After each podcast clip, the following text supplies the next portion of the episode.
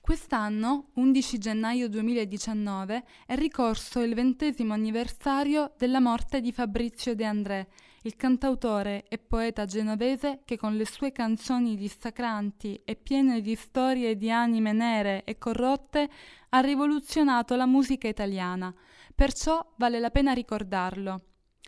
E lo facciamo attraverso le canzoni che lo hanno reso celebre al grande pubblico, prima fra tutte la canzone di Marinella, se Mina non avesse interpretato la canzone di Marinella scritta da De André nel 1962, forse il nostro amato cantautore avrebbe avuto un destino diverso.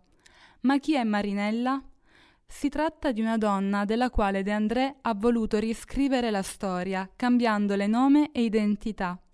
L'input per la canzone arriva da una notizia di cronaca.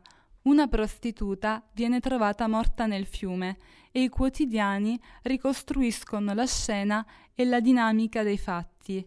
Ma De André resta così colpito che si attiva in lui un processo creativo e ne vengono fuori parole scintillanti e precise. Con la scrittura De André muta la storia di una violenza carnale in quella di un amore spezzato. Un'altra celeberrima canzone è La guerra di Piero, questa si presenta come una sorta di ballata a due voci, quella del narratore esterno De André e quella che riporta in prima persona il pensiero del soldato. Piero è il protagonista di un atto di eroismo dai connotati profondamente umani.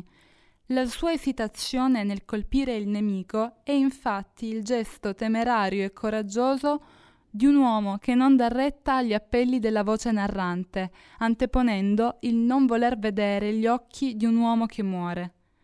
Don Raffaè è la canzone che parla di Don Raffaele Cutolo, capo della nuova camorra organizzata, il carcerato più uguale degli altri, il potere al quale ci si rivolge quando lo Stato non c'è e la manifestazione delle politiche punitive fallimentari.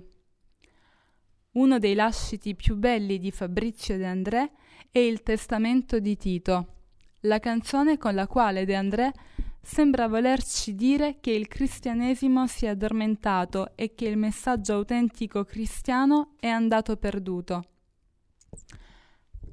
Tutta la carriera artistica di Fabrizio De André è caratterizzata da una forte volontà di rompere gli schemi, non solo quelli musicali, ma anche quelli sociali e culturali. Viene infatti ricordato come il cantautore degli emarginati o il poeta degli sconfitti, che per queste categorie umane ha scritto ballate che rimarranno per sempre vere e proprie opere d'arte musicali.